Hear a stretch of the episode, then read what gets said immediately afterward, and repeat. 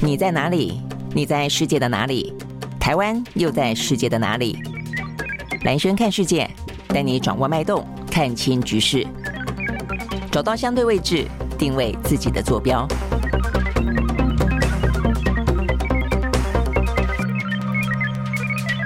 大家好，欢迎收看今天的兰轩看世界啊！这个一开始忘记别麦克风，OK，好，呃，在今天的话呢，最主要也是哦，我觉得三个比较重要的新闻啊。第一个的话呢，一样的就是叙利亚跟土耳其，等于土耳土耳其的南边，叙利亚的北边所爆发出来的这样的一个规模七点八的地震啊，而且还另外接下来余震呢，有一个也好大，大到了七点五哦，所以等于是连续两起哦，这个规模七点多的地震呢，因此造成了这个相关的死伤的人数越来越多。再加上呢，天气的气候非常的不好啊，又是雨又是雪的啊，那所以呢，呃，这个等于是延迟了救援的进度。然后呢，另外在在那边等待救援的人的话呢，就是性命本身就已经垂危了啊，就在非常严峻的一个气候的状态底下呢，呃，这个生还的几率呢也变得更小一点。就到目前为止的话呢，现在呃，大概就是目前啊，最新的早上在九点多啊，这个的。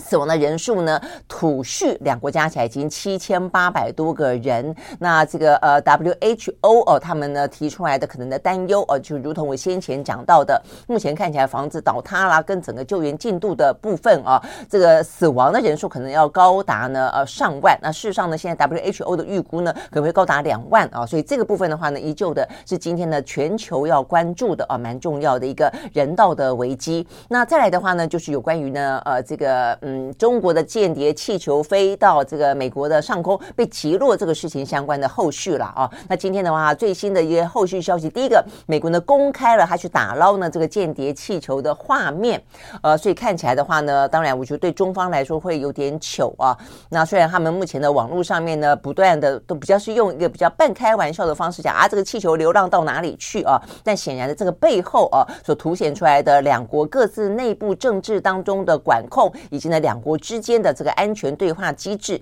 都是呢必须要进一步的去讨论的哦。那所以在今天另外一个讯息就是呢，美方这边传出来说，事实上。在他们击落啊这个间谍气球之后，马上呢，美国的国防部长要求要跟呢呃这个中国大陆的国防部长呢能够通话啊，表达这个意见，但是被中国拒绝了。好，所以我想这个讯息的话是还蛮呃重要啊，蛮关键，但是也蛮呃特别的啊。就为什么中国拒绝？这照理来说是一个两国之间相互知会啊，能够呢去控管危机这个好方法才对啊。那所以这是另外一个讯息。那再来一个的话呢，今天比较值得关心的是。啊，呃，当然还有这个俄乌的后续了，但我觉得今天可能我们要来谈一谈的是啊，呃，包括台湾啊，这个等于是五月份的出，呃，等于是元月份的出口啊，这个大衰退，我们连五连五黑了啊。那包括美国的话呢，美国呢，呃，联准会的主席鲍尔在昨天的一场演说当中。特别提到了啊，有关于呢，呃，这个他们的失业率啊，显然的，呃，失业率的状况啊，这个比先前想象的来的再低哦，就是相对的稳定，而就业状况呢来的非常的强劲，所以呢，言下之意是，目前看起来可能必须要有更多次的升息，才可以达到呢，让啊这个整个的就业啊这个维持的不要这么的强劲，然后的话呢，也因此呢。呃，通膨的状况能够得到更有效的控制。那我想经济这个问题的话呢，会在今天啊，稍微的我们会再谈一下啊。尤其是美国呢，出现了一个非常诡异的啊，这个科技业啊，这个物流业呢，大幅度的裁员，到现在为止都还在裁。但是的话呢，呃，就基层来说的话呢，普遍性的来说呢，却呃出现了这个就业强劲的状况，就是一个非常矛盾的情形啊。所以呈现出来的是美国经济啊的状状况呢，有点板块挪移。那对全球来说，当然也会。有影响，所以呢，呃，在今天早上十点钟啊，也就刚刚，呃，美国的总统拜登啊，这个呃，发表了国情咨文，那这个有关于美国的经济，他如何的呢？呃，这个等于是重振美国的经济，也是一个相当的重点啊，所以我想这个部分都是在今天。我们要跟大家谈到的内容，好，那一开始的话呢，我们就来先来看啊，有关于土耳其跟叙利亚最新的消息。那因为呢，这个救援的行动不断的在进行当中啊，所以呃，这个媒体有关于呃这个死伤人数的部分也是不断的在更新了啊。所以我现在目前看到现在为止啊，这个最新的消息是来自于九点半左右发出来的。那就土耳其跟叙利亚来看的话呢，总数加起来罹难人数呢，已经超过了七千八百多个人。那这个当中的话呢，土耳其大概是五千九百呃五千八百九十四个人啊，接近六千人。那叙利亚的话呢是一千九百三十二个人，接近两千人啊，所以两边加起来的话呢，已经破了七千多哦。那但是我们刚刚也特别谈到了，因为呢，它不只是一开始的。呃，这个六日啊，这个等于是前几天啊，六日清晨四点多呃所发生的这个规模七点八之后的余震的话呢，还有规模七点五啊，也因此的话呢，目前呃整个的片级的范围以及呢强烈的摇晃啊，呃造成了房屋的倒塌等等啊，这个目前看起来的话呢，呃这个呃 WHO 预估可能会到两万啊，预估啊这个罹难人数可能会高达两万人。好，那这个世卫组织同时警告啊，受到这次的强震。影响的人数恐怕高达两千三百万人，好，所以呢，这个人数刚好就是整个台湾呃这个人口数的总数哦，所以会知道影响非常非常的大。好，所以呢，呃，这个部分的话，我们看到这个相关的报道就是有。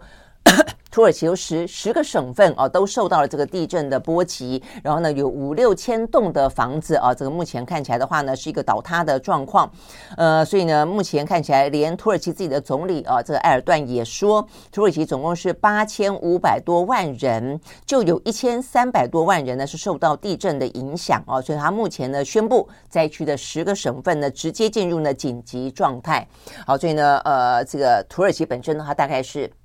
一千多人会受到影响，大概是每六七个人当中就有一个人受到这一次啊这个强震的啊整个的波及的影响，或死或伤，或等待救援，或家园残破。那另外的话呢，叙利亚当然也还是啊，叙利亚北边的话呢，因为呢内战频繁，我们也跟大家说到过了，这一次为什么强震会造成这么大的死伤？呃，土耳其是一部分哦，土耳其的话呢，大概目前看起来，他们的地质研究所呢也提出来了一些呃这个等于是调查过后的原因。了啊，第一个就是说呢，它的发生的蛮浅的，算是个浅浅层地震。第二个的话呢，它翻呃出现在人口稠密处啊，这个地方的话呢，虽然本来就有这个断层经过，但是我们看到了这个断层，他们进一步的去调查说啊，它这个很大的断层带，因为土耳其呢是一个全球断层蛮多、地震频繁的国家之一啊，但但是过去呢比较常发生地震的呢是一个叫做北。安纳托利亚断层，但这一次的话呢，同样的这个安纳托利亚断层，它发生发生在东侧。好，那东侧这个地方的话呢，他们说已经接近两个世纪啊，这个地方没有啊这个爆发出哦从这边而起的这个地震了，所以代表就是说它蓄积了相当大的哦这样这个能量，所以一爆发开来的话呢，呃就非常的严重哦，所以这个能量就是这个断层的呃能量蓄积的状况呢，也是另外一个原因。但也因为过去两个世纪呢都是平静无波的，所以这个地方的话呢就很。多的人口聚集啊，所以人口聚集多也是另外一个非常重要的原因啊，就等于是一个相对平静的断层带上啊，这个却出现人口哦非常稠密的情况。那再加上呢，呃，又是一个浅层地震，又是在呃这个人们多半是熟睡的四点多的状况啊，也因此呢，目前在土耳其的南方。造成的死亡的人数这么的多啊，死伤人数这么多的一个原因。那叙利亚的北边，我们昨天跟大家讲过了，因为它这个内战频繁，它是一个反抗军呃抗反抗军聚集的地方啊，所以呢，整个的叙利亚的政府啊，其实能够呃伸把手伸进去的呃就已经呃比较困难了。再加上呢，因为呢内战频繁的关系哦，所以本来就流离失所，本来很多的该要有的一些呢基础建设就被呢破坏殆尽啊，所以呢本来的生活就已经够困顿了啊，所以呢现在等于是。苦上加苦。那叙利亚的话呢，本身还有一个，就是因为叙利亚的政府啊，先前的话呢，呃，就是呃，内战也好，他这个用他的。对他的人民使用的化学武器也好，因此他遭到了国际之间呢非常呃这个算是蛮严峻的一个制裁。而这个制裁的话呢，到目前为止，原本因为内战的关系，也只容许一条所谓的人道走廊，把一些救援物资呢送到这个叙利亚的北边。那没想到这次强震呢，震断了这个唯一的救援物资呢进入的一个。通道，那所以呢，目前看起来的话呢，呃，这个联合国哦、他们也特别的呃提到了这一件事情，就是呢，呃，会让这叙利亚北边的，因为这次强震所造成的亟待救援的这些呃人民啊、还有这些家庭啊、目前看起来更加的孤立无援。好，所以呢，就是目前我们看得到的哦、有关于死亡、死伤的最新的人数，还有呢，目前呢。整个的状况为什么啊？这个死伤人数这么多，又那么的不利于救援？那当然还有一个就是气候的关系了啊。我们今天昨天就讲到说，它的呃这一两天哦，他们的这个呃等于是冷风报道哦，所以他们的这个气温是要下探啊，这个零下的六度七度左右的啊，所以又是雨又是雪啊，所以呢这个救援的。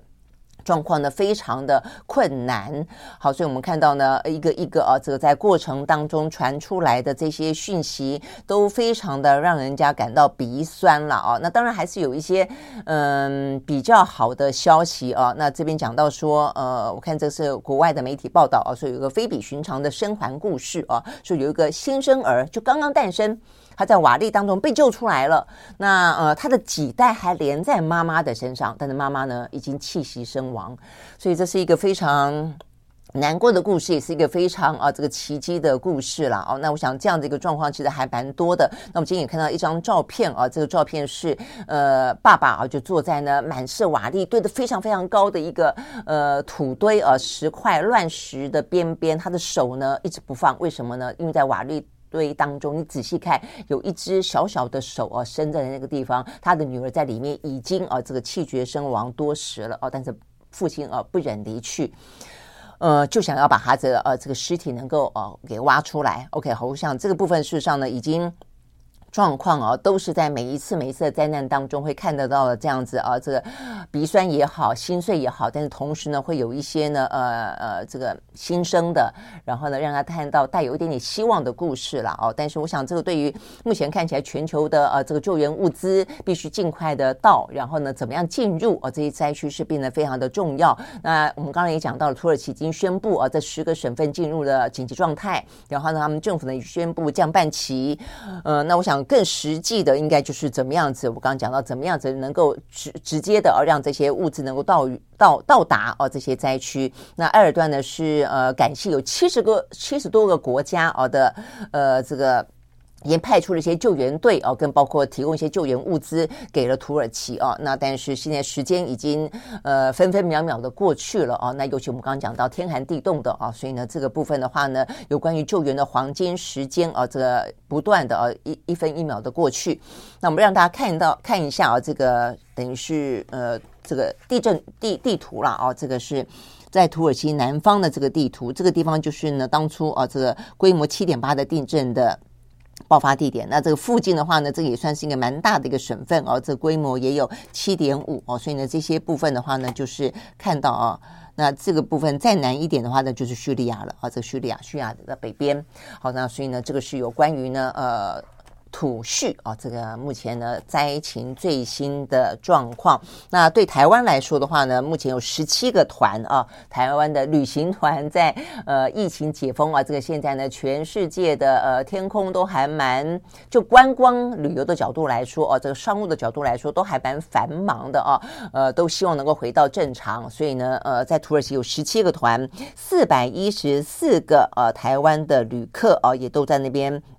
呃，游玩当中，幸好目前呢，通报回来的话呢，一切均安啊，所以呢，这是一个好消息啊。包括了雄狮、康福、凤凰、喜鸿、东南等等啊，这些呢旅行社目前的话呢，呃，状况都还好啊。那所以呢，就是呃，对台湾啊来说的话呢，不幸当中的消息啊。但是对我们的政府来说的话呢，呃，因为他们现在我们刚刚也讲到天寒地冻，而且还缺粮，呃，有些部分还缺电，然后很多的呃道路也也中断啊，所以我们呢的就救援的呃金额啊，我们提高到两百万美金。好，大概来说，这是目前我们掌握到的啊这个最新的消息。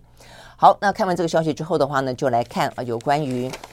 呃，我们刚刚讲到的啊，这个呃间谍气球后续的消息啊，好，那这个后续的消息当中，我觉得比较重要的，当然一个就是它这个目前这个间谍气球啊，呃，目前去搜寻啊的这个进度啊，那当然这个进度的话，我觉得美方也公布了这个画面啊，这个方面对对这个呃。中方来说的话呢，坦白说会有点尴尬哦。那他但是他可公布可不公布，但是目前我想就对于呃安抚美方哦，这个内部非常多的鹰派的讯息、反中的讯息，对于呃这个中国的间谍气球竟然侵门踏户的呃这个侵犯了美国的呃这个领空啊，虽然呢并没有直接的军事上的威胁，那这也是中方不断的强调的。但是呢，就呃这个美方来说的话呢，呃真的就是。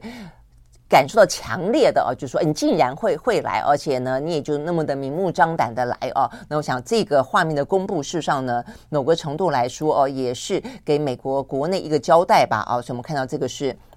最新的一个相关的画面啊，这个当然只是片段了哦，所以看起来的话呢，就像是呃一个呃气球，它这个材质还蛮特别的哦，我相信是一个蛮特殊的呃材质，虽然看起来有点像塑胶了啊。好，所以呢，就是在不断的打捞当中的啊这个气球。那我们知道这个间谍气球它非常非常大哦，有两三个巴士这么的大。那目前呢打落了之后哦，他们说他们散布在呃散布在呢整个的范。范围哦，这个是蛮广的范围当中哦，像目前捞到的白色球皮的部分呢，只是一部分。那现在看起来的话，官员说哦，这个呃中国的侦察气球搭载了感应器，还有一些呢照相的设备哦。那目前状态已经不是完好无缺了哦。那当然了哦。那所以他们现在呢，找得到的水面上找到的很少哦，那所以呢，很多已经沉到海底下去了，还要所以还要再继续的打捞当中哦。但是目前看起来的话呢，有一些部分已经慢慢的啊，这个有一些掌握了，包括我们刚刚讲到的啊，就是说它呃有感应器啦，有照相设备啦，还有一个蛮特别的自毁爆炸装置哦，所以它可以自毁爆炸。所以显然的呢，呃，在美国。呃，射下它之前，其实中国大陆方面并没有呃，这个启动呢自毁爆炸哦。那但是他说目前还没有找到这个相关的爆裂物。OK，好，所以呢，这个是来自于北美航太防卫司令部的司令啊，叫做范赫克。呃，在这个最新的消息跟大家说明了有关于呢，哦，他们呢所进行的啊这个相关的间谍气球啊，这个等于是。回收哦，回收相关的状况啊，所以呢，这是一个目前的呃重点。那当然，现在中国大陆方面来说的话呢，还是强调啊，这个气球不是美国的哦，所以他们要求呢要维权，要收回哦。那但是坦白讲，呃。因为中方是坚持说是这个民用的航空器气象用啊，这个所以是一个气象飞船，所以因此希望能够中方呃呃美方能够还给他们呃，但是呢，就目前美方所掌握到的状况，呃，应该不是气象用哦，所以呢是一个情报征收用，而且事实上他们我们刚刚讲到了有一些什么。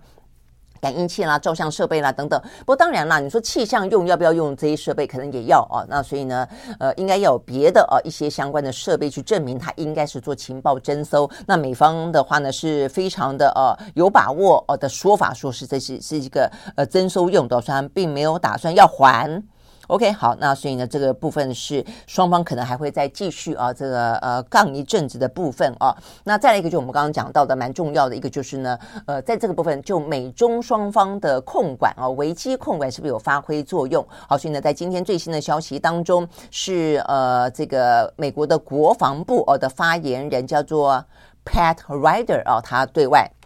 他是一个准将啊，所以他特别的呃，应该是召开记者会啊，这个说明啊，有关于呢美中之间的状况，以及呢呃美方针对这个事情呢做了什么事啊？那所以他特别强调，当美国的战机升空，然后呢发射了响尾蛇飞弹，那击中了呃这个间谍气球之后，事实上呢华府曾经要求让美国的国防部长呢这个 Austin 跟中国大陆的国防部长魏凤和就安全议题来进行。通话，但是遭到北京当局的拒绝。好，所以呢，就是美方的说法啊。那这个 Rider 啊，他的说法就是说，事实上国防部是立即都提出要求的。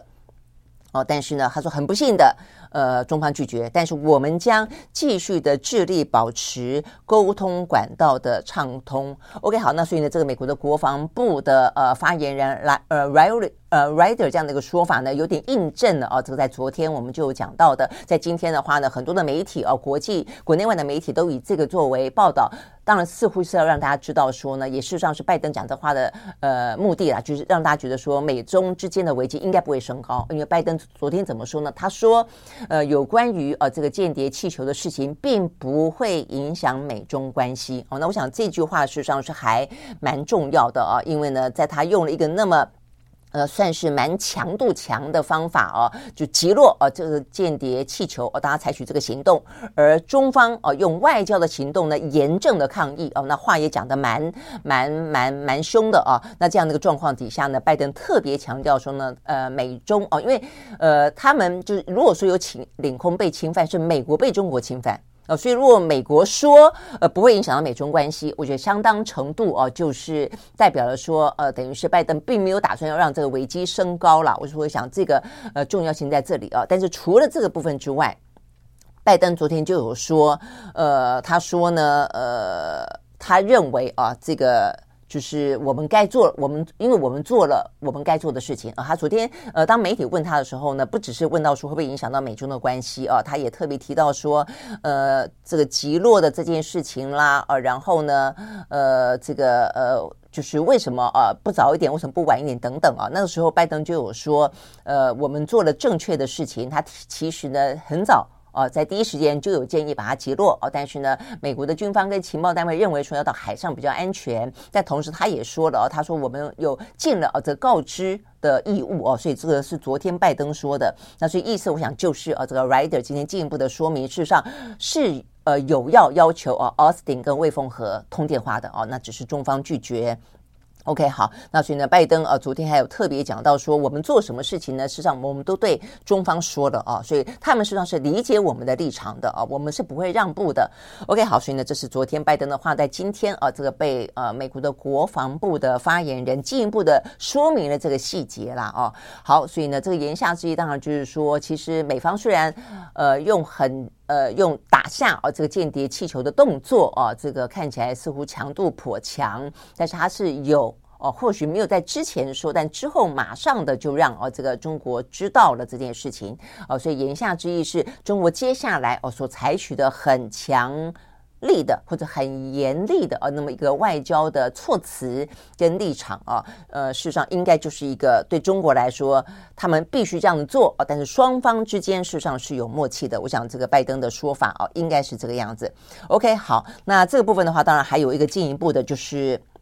呃，美国的国呃白宫国安会啊，国家安全会的发言人呢，John Kirby，那 John Kirby 还特别讲到说啊，这件事情当然啊，这等于有点像是意外发生的事件啊。他说完全无助于改善原本就很紧张的美中关系。那针对这个事情呢，他们当然再次强调不接受，而是用在气象研究之说。但是呢，接下来的话，呃，他们啊，事实上呢是。呃，愿意啊、呃，也希望在适当的时机啊，在、在适当的时机，呃，中美之间啊、呃，尤其布林肯访问中国大陆的行程可以重新开启哦、那我想这句话也是蛮重要的啊，就是说拜登昨天说不影响到美中关系，这句话重要。那再一个就是。科比他特别讲到说呢，接下来呃，美方啊，显然的是在呃适当时机啊，还是愿意啊，这个让这个呃布林肯去访问中国大陆。我想这个部分啊也是蛮重要的。那所以接下来就要看中方呃怎么样子回应了啊。但目前中方的话呢，还算是讲话的时候还在一个呃比较强硬的啊这个势头上了啊。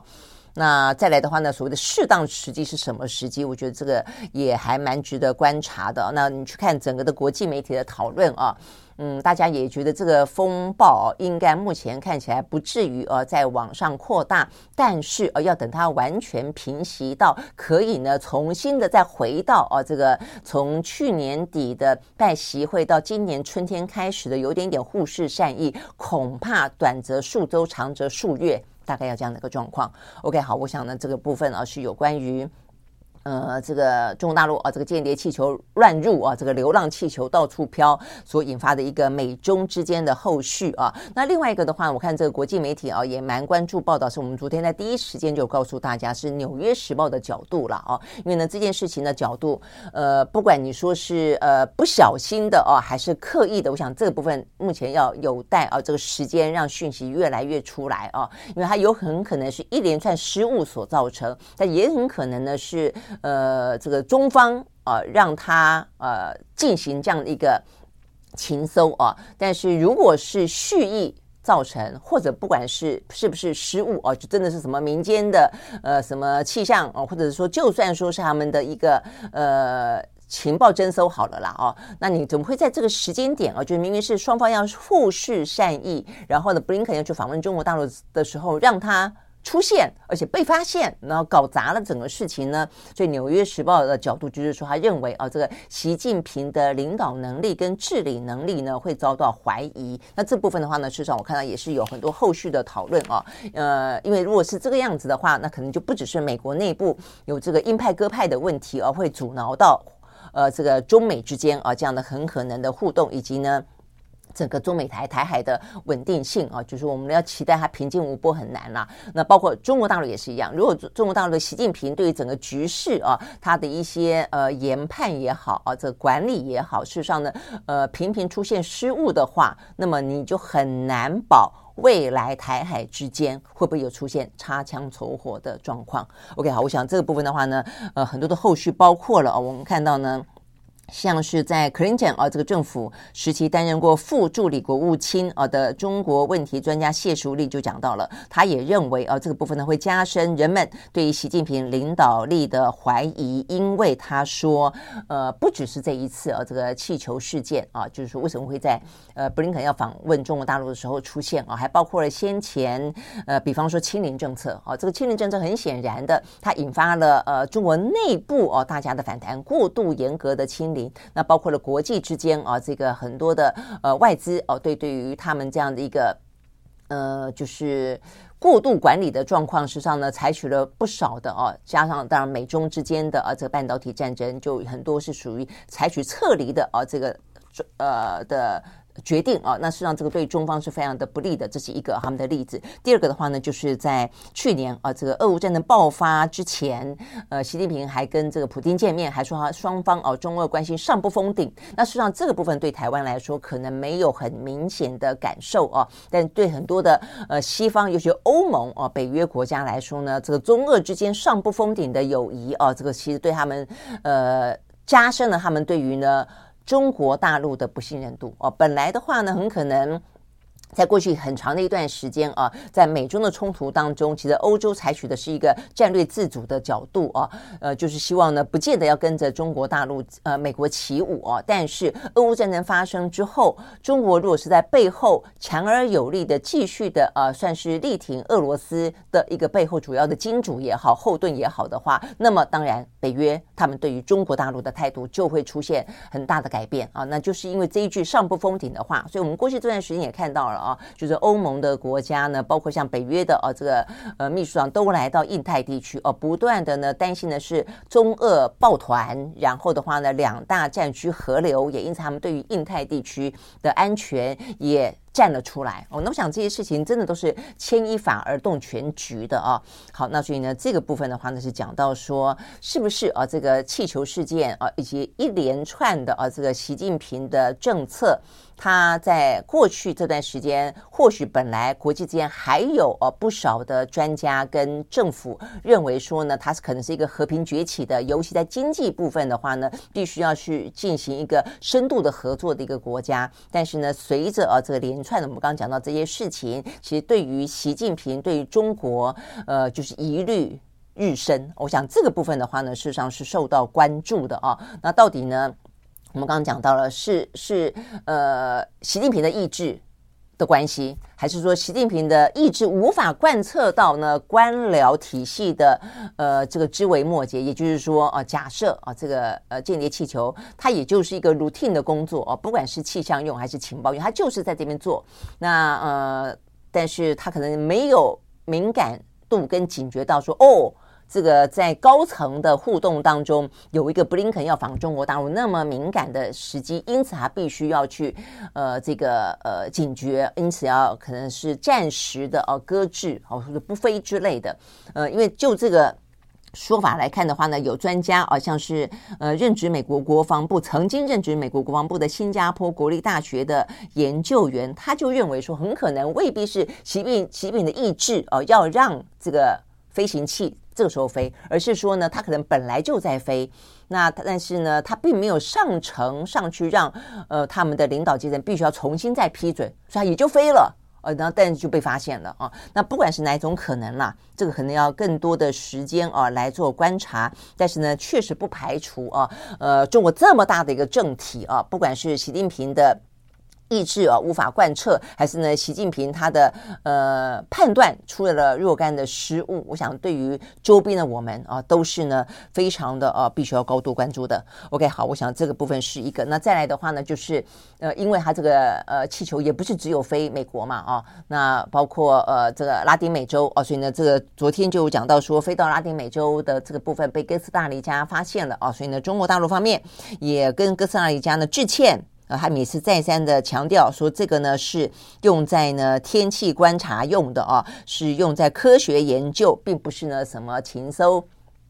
那他说的这样说了啊，那就看呃当事国买买不买单了。那另外的话呢，就是日本啊，日本的话呢，他们也表示了啊，他们因为这个事件就回过头去想说啊，原来二零一九年跟二零二一年，他们也曾经两度发现呢有类似像这样的一个气球呢飘在呢日本的上空哦，但是当初呢没有这样的警觉啊，所以呢就是。日本的说法啊，就是说他们那时候不知道，就觉得怀疑啊，但是不晓得是不是。那现在回过头去看啊，他们觉得就是，呃，就是呢中国的这个间谍气球。那所以针对这个事情呢，他们也回应啊，因为现在日本也非常担心台海有事嘛，就是日本有事嘛啊。那所以呢，日本的防卫省防卫大臣啊，这个滨田靖。昨天呢，在例行的记者会上面也表示啊，就是说他们他就说了，呃，过去这两次发现的一个状况，那呃，但是当初哦，可能不是那么清楚知道是什么，但现在知道了。他说呢，为了守护人民的生命财产的安全，如果有必要，如果再发现的话，日本也会采取必要的击落措施。OK，好，所以呢，这些部分都反映出来呢，这个事情也让啊很多的国家啊警觉了啊，这个中国大陆目前的这些行径啊，所以对对中方来说，确实啊，如果说这是一个意外事件的话呢，呃，真的是啊，他们也因此啊，这个付出了相当的一个呃信任的代价啊，就大家对于啊这个中国的政体因此会更加深呃不信任，尤其本来就不信任的，那这也会给美国的一些鹰派啊反中的鹰派呢更多的理由，那我想对台湾也是啊，这个对台湾反中的鹰派也会因此说哦，你看这个政权呢，呃，这多么的坏啊！那当然，大家也会去问说啊，这样子事实上呢，在过去川普任内有三次啊，那这个去年也还有一次，那为什么呃之前不击落呢？为什么美国的态度不一样呢？那这个美方昨天也透露了啊，就是过去这几次他们并没有立即的侦测到哦，所以美方并不知道，都是事后才才啊，这个从情报部门。或其他的管道才得知的啊，所以呢，并不是说过去有过去不击落，那因此这一次显得很诡谲，而是说呢，这一次才真的征收到。OK，好，所以我想这些事情啊，就是说重点当然是在于说这个气球本身并没有真正很立即的军事的严重的威胁程度哦，但它反映出来的呃中美之间相互征收的状况，以及双方关系的脆弱度，以及呢更多的一些安全机制必须要去被建立。哦，还有呢，呃，这个全球啊、呃、这样的一个反中哦的气氛，我想都会受到这个事情的牵动了啊、哦。OK，好，我想这个目前的话呢是相关的讯息，所以我们刚刚也讲到了啊，呃，这个今天最新。啊，是美方呢，他等于是不管从呃拜登啊，或者他们的国防部的发言人表示要打电话却被拒绝，现在球看起来是丢到了中国方面啊。那所以呢，中国方面除了在昨天啊，他们的外交部发表了措辞严厉的啊，呃这个警告之外啊，就要看接下来中方怎么样去。就针对啊这样的一个目前应该可控的危机啊，呃，做出啊他们这样的一个呃等于是最正式的反应了啊。但是目前等啊，但是在行动上的话呢，有一个状况大家有注意到，那就是呢，中国大陆解放军宣布啊，这个在渤海。海峡的黄海北部进行军演，那因为时间点啊，这个当然是比较明显是针对北韩呃美韩之间呃这个呃因应核威慑的演习嘛，啊这个是在这个呃气球发生之前，但是呃气球这个事件正在延烧，那这个呃演习军演啊也并没有呃因为这样关系而稍微收敛啊，时间还拉到了呃十二号哦，那所以呢呃尤其是了啊这个呃。我们看到有一些呃中国大陆的军事专家哦，还说呢，这个演习反映出来的，在这个气球事件的当下啊，更显示出来呃，这个中方呢不畏强敌，敢于亮剑的战斗精神啊。那如果说是这样子的话，那显然的啊，这个事情可能或许还没完。不过这个因为是一个呃。算是一个知也算知名了，但它是一个呃军事专家的说法，并不代表中国政府了啊。所以我觉得中国政府接下来这一两天的的态度哦，我觉得会是蛮重要的关键。OK，好，所以呢，这个是讲到呢，呃，美中哦这个间谍气球的相关后续。好，那看完这个相关的消息之后的话呢，就来看我们刚刚讲到的啊，这个跟财经有关的消息。哦，这个俄乌战争啊是这个样子，就是目前看起来的话呢，呃，俄罗斯对于乌乌东啊，这个相关的城市啊，这个的攻击啊，目前看起来确实似乎是有斩获的啊。俄罗斯说啊，他们的乌东攻击顺利啊，他们逼近了一个叫做巴赫姆特市啊，所以呢，本来一度被这个乌军收复的，现在呢又要落据落入俄军之手啊。那重要的地方在于说，联合国联合国呢非常的担心啊，这个俄乌战争在呃一周年之际啊扩大规模，会引发大战。啊，所以他讲的可能是属于那种他们，呃，对于欧洲人来说啊，这个余悸犹存的一战、二战那样子大规模的欧战啊，那我想如果是这样的话那，真的就不会是。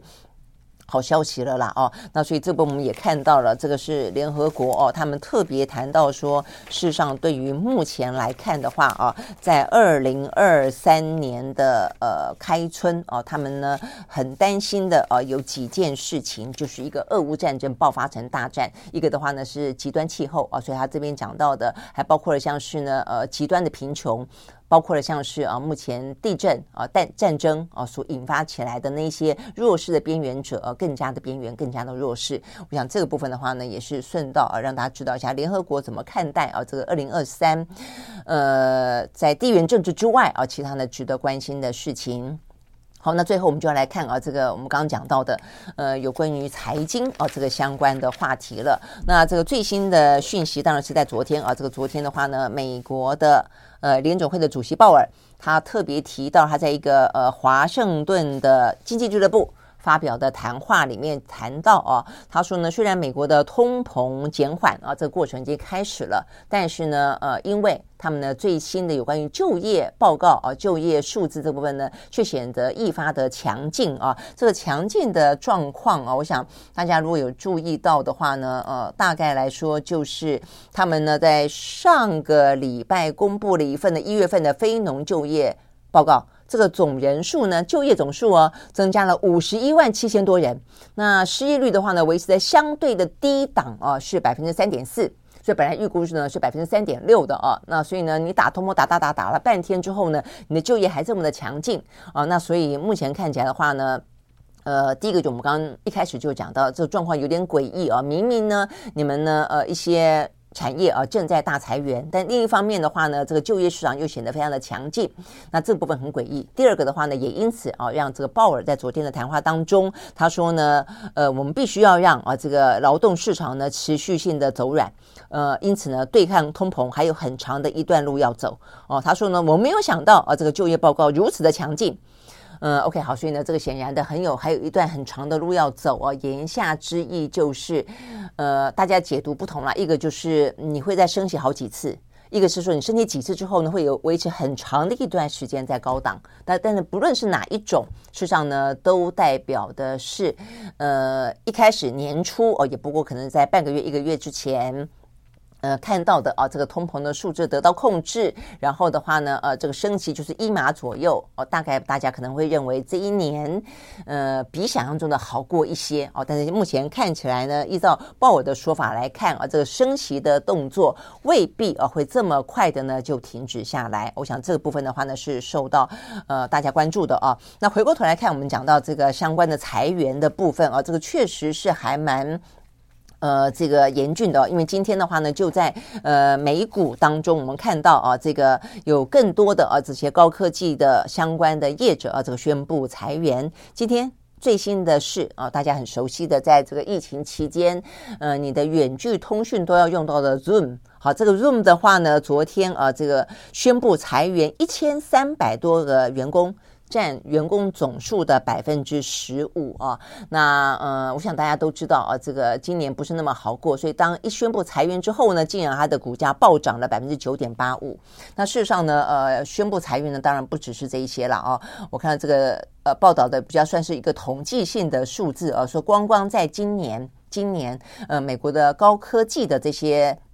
公司啊，包括大家非常熟悉的，呃，就是有些是去年就开始裁了，有些是今年啊再加码裁，像是什么呃微软啦、啊、Amazon 啦、Meta 啦等等啊，他们其实在去年下半年就裁，今年初也还有继续裁，今年初就又裁了，加起来八万多人哦。这个去年的话呢，我记得有看到一个数字是十五万人。OK，好，所以我想这个状况就显示出来啊，呃，这个相关的。裁员啊，还在继续的进行当中。那所以呢，也就再回来啊，讲到说呢，这怎么会有那么强劲的就业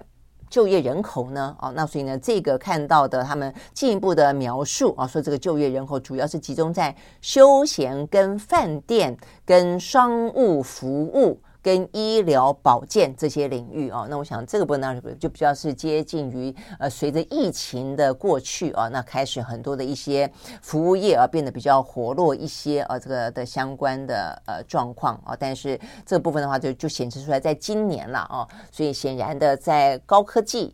呃，在一些呢呃半导体啊等等的呃部分，不管是美中之间的啊这个科技角力，或者是我们。刚刚讲到的这些呃裁员啊，这个就是过度在疫情期间过度扩张的啊这些高科技呃产业的呃裁员，都会让这个领域啊目前看起来的话呢，在今年嗯比较不怎么样啊，还是有呃必须要警觉的地方啊，风险依旧存在。但是啊，在这个比较服务业的部分的话呢，目前看起来是乐观可期的。好，所以呢这个部分是我们看到哦。跟这方面的相关消息，那再来一个呢？跟财经方面的消息啊，这部分我们要顺便讲到台湾了啊。这台湾的话呢，元月份的出口大衰退，那这个衰退的话呢，在这个之前其实就有预估了啊，说可能会五连黑。那重点在于说呢，结果不但是五连黑，而且呢，这个呃金额啊，这个去呃出口衰退的金额的速度啊，超乎预期。哦，那这部分的话呢，年减百分之二十一点二，是近十三年来的最大减幅，也是两年来的新低啊。那这个说，今年第一季的出口衰退可能不排除会达到两位数字啊，比这个主计处先前预测的来的更加的悲观。好，但是这部分我们上先前我们有特别提醒啊，就是说我们总是觉得很乐观啊，因为我们的。资通讯产业似乎呢有点受惠于美中啊这个科技战啊，所以呢不少的转单效应啊等等啊，那而且大家啊各方面都现在都需要啊这个晶片啊，不管就 AI 啦，不管就就电动车啦等等啊，所以呢呃我们的呃政府的评估一直都觉得啊，而且我们的通膨数字也没有很糟啊，所以呢对于这部分的话呢似乎都有点掉以轻心啊，所以呢事实上我们也不断的提醒啊不要过度的乐观啊，所以显然的事实上是有点过度乐观。的哦，所以我们目前看起来，呃，这个元月份啊，还包括第一季啊，可能状况呢都未必会好。OK，好，所以呢，这是讲到台湾啊，但是呢，在那么多的一些我们讲到的，不管是呃科技业啊或者服务业之外，有一个部分的话呢，哇，这个最近话题非常的热啊，这个大家呢都已经呃进入到另外一个阶段呢，大家呢哇通通投入啊，那。目前呢，大家都看好这个区块，呃，不是电动车，而是呢先前讲到的 GPT，记不记得 Chat GPT 啊？我们呢在蓝轩时间的节目里面也教教过好多次啊，就是说呢，呃，可以透过 AI 来聊天啊，聊天也好，或者是写论文，呃，然后谱曲。呃，写文章啊，出书啊，等等啊，都是 AI 可以做到的了。好，那所以呢，呃，当 Chat 呃 GPT 引爆了哦，大家的这么高度的关注跟兴趣跟下载，呃，现在呢，很多的科技业的龙头纷纷投入。好，所以就在这一两天之间啊，这个 Google Google 在礼拜一的时候呢，宣布它也要推出呢 AI 的聊天机器人，叫做 Bard 啊，B A R D Bard。那另外的话呢，微软啊，微软在昨天宣布哦，它要结合 OpenAI 的新版 Bing 啊，这个服务搜寻跟它的 A 的这样的浏览器，也要呢来推出呢这个 AI 聊天。那再来的话呢，中国哦，这个中国最大的搜寻引擎公司百度，他们也在昨天宣布啊，他们要推推出呢类似 Chat 呃 GPT 的服务，他们叫做言呃文心一言。文章的文，心里的心啊，一。言论的言，文心一言叫做 Ernie Bot 哦，那它这个 AI 服务，那预计呢在三月份要完成内部的测试，然后呢要公开发布。OK，好，所以呢现在呢 AI 能够做的事情越来越多了。那当这个消息出来之后啊，不管是好奇也好，新鲜也好，惊讶也好啊，那这个讨论度真的是非常的高。但接下来的话呢，它可以怎么样被应用？我想是。接下来非常非常值得啊被关注的，它一定会有非常好的应用啊，让整个的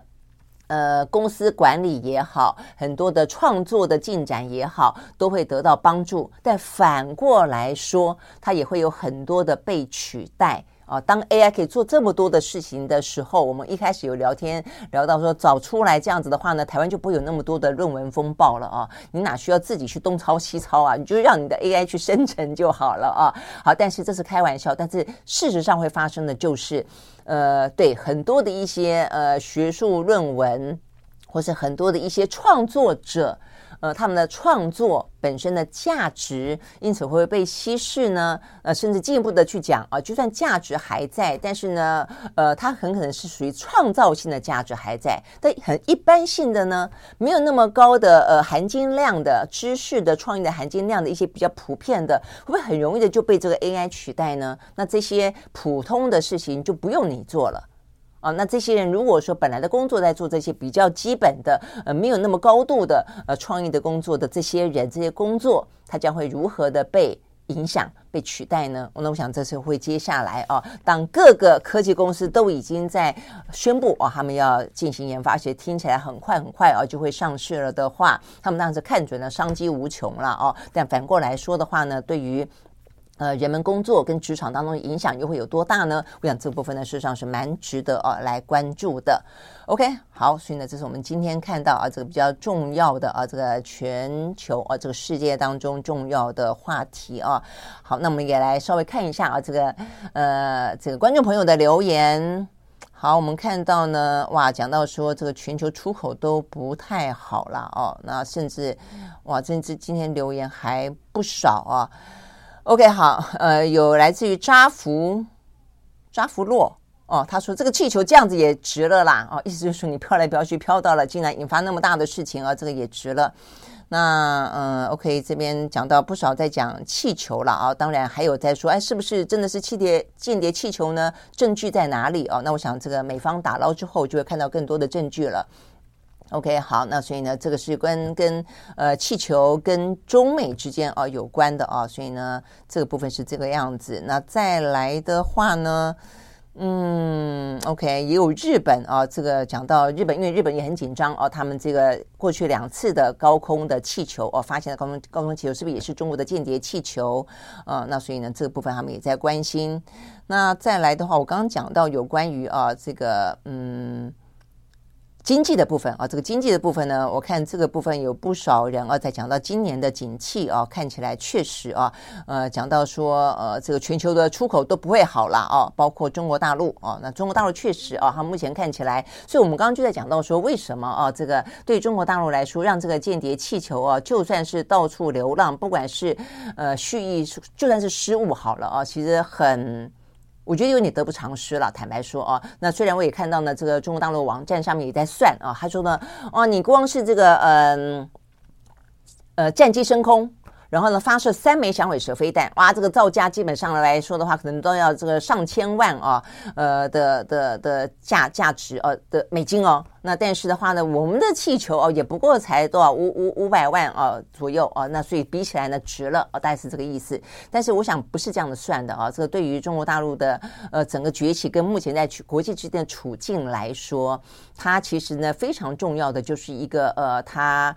呃怎么讲，就是和平崛起啊，而且是一个负责任的崛起的这样一个姿态。实际上也是在过去这么长的一段时间，呃，就是习近平啊，他要表现出有益于啊这个俄罗斯。不可捉摸的啊，这个普丁当中算是相当程度的一个重要的行诉啊，但是呢，这个间谍气球呢，呃的出现啊，会让啊这个事情呢得不偿失了啊。那所以呢，呃，尤其是目前的中国大陆啊，这个疫情刚过，正在要准备拼经济。啊，那所以呢，这一两天你也不断看到啊，这个中国大陆放宽了很多的一些旅游啦、通商啦，哦，所以哇，这个人数也突然之间不断的啊，这个飙破啊过去三年来的新高。那当然，这个是他们啊所希的希望的，让中国经济今年能够好起来啊。但是如果说碰到这一些呢，接二连三的这个地缘政治哦所引发的风险的话，我相信对于。